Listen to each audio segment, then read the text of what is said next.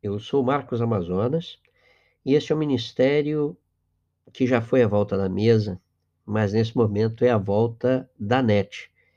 Ele, quando o lockdown passar e nós pudermos conviver, ele volta a ser a volta da mesa.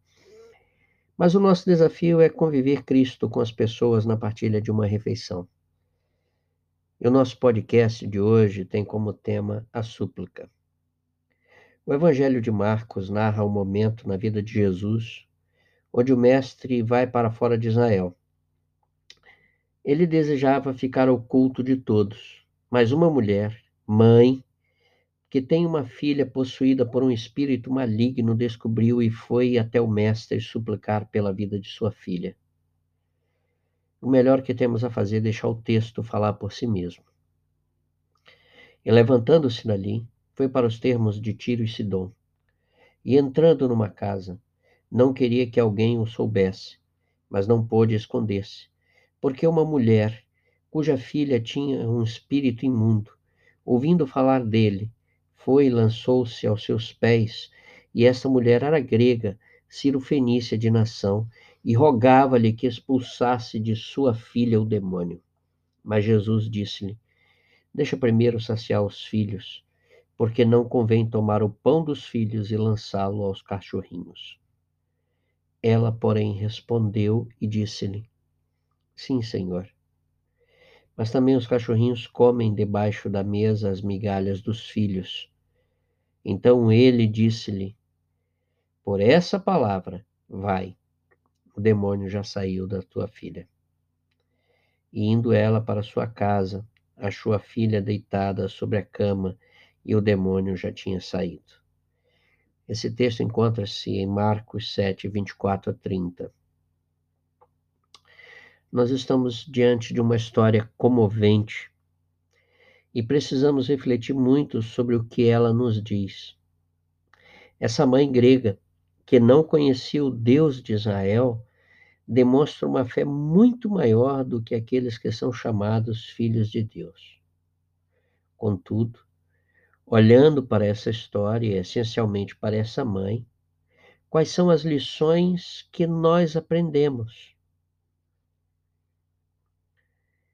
Eu olho para esse texto e aprendo o seguinte: a primeira coisa é que essa mulher me ensina é a ter uma atitude correta diante do Senhor. Notem, o texto diz que a mulher lançou-se-lhe aos pés. Há uma outra versão que afirma que ela prostrou-se-lhe aos pés. E eu gosto muito mais dessa versão, pois expressa uma atitude de adoração, reconhecimento de um soberano. Essa mulher me ensina a olhar para Jesus como o Senhor do universo e a me prostrar perante Ele, reconhecendo a sua autoridade. A segunda lição que ela me ensina é que essa mãe mostra que há situações e problemas que são espirituais e que somente aquele que tem autoridade sobre as hostes espirituais pode resolvê-los. A narrativa deixa claro que essa mulher sabia que o problema de sua filha era de origem espiritual, que nenhum ser humano normal podia resolvê-lo e que somente o Senhor poderia ajudá-la. Portanto, é preciso discernimento para compreender quais são os males que nos atingem. Por último,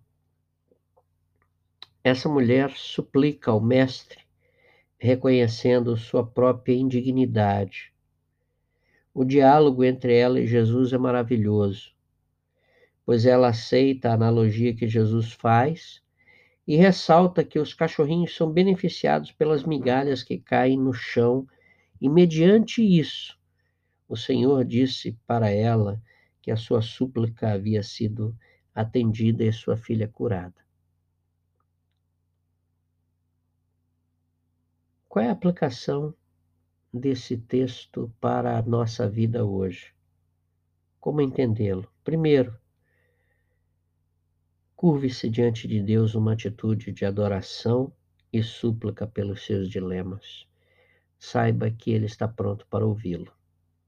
Segundo, perceba que na vida há problemas que ultrapassam a racionalidade e que eles são de fórum espiritual. Terceiro, clame pela misericórdia e pela graça de Deus, reconhecendo a sua indignidade e perceba que Deus é o Deus da misericórdia e da graça. Suplique ao Senhor. Ele está pronto para ouvi-lo. Eu sou Marcos Amazonas e esse é o ministério à volta da mesa. Que Deus te abençoe.